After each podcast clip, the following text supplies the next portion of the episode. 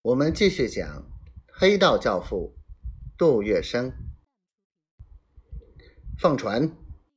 那个中年汉子威严的命令道：“他就是大八股党的首领，英租界巡捕房探目沈杏山。”他的话音刚落，从港里驶出几艘小轮船，还有几十只小舢板，排列成队往公海驶去。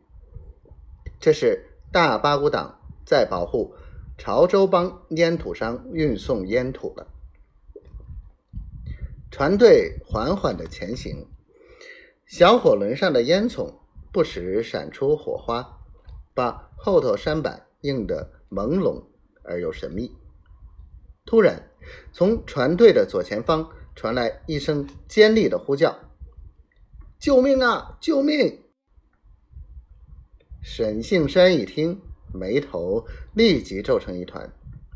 旁边几个兄弟看了看他，欲言又止。救命啊！你、你们、你们莫抢烟土！江峰又送来一阵呼救和哀求声。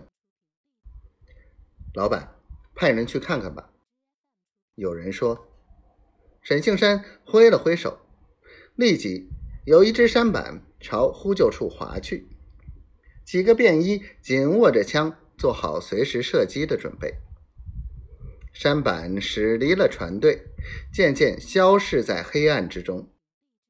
前面有一只船，船里传来几声压抑的呻吟，几条影影绰绰的身影的晃动。便衣军警们平端着枪。手枪已勾动在枪机上，齐声吆喝道：“举起手来！”山板刚刚碰到那只小船边，几个军警一声命令，小船中的几条黑影即惊惶的举起双手，回过了头。船靠拢，两只船猛地相撞，几个军警站立未稳，身子晃荡着。这时，从他们后边的水里突然冒出几个人头，他们扳住船舷，用力一晃，舢板翻了，几个军警全部落水，连喊都没来得及喊一声，就被人按进了江底。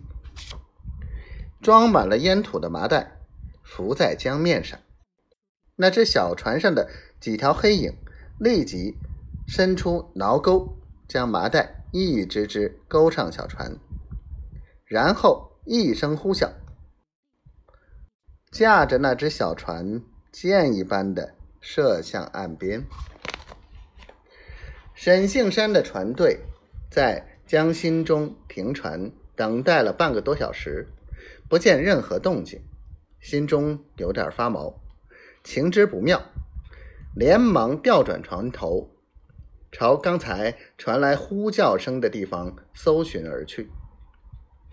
惨白的探照灯光中出现了一只船影。沈杏山叫轮船全速靠近，船上军警做好射击准备，自己则大睁着眼，死死地盯着那船影，一眨也不眨。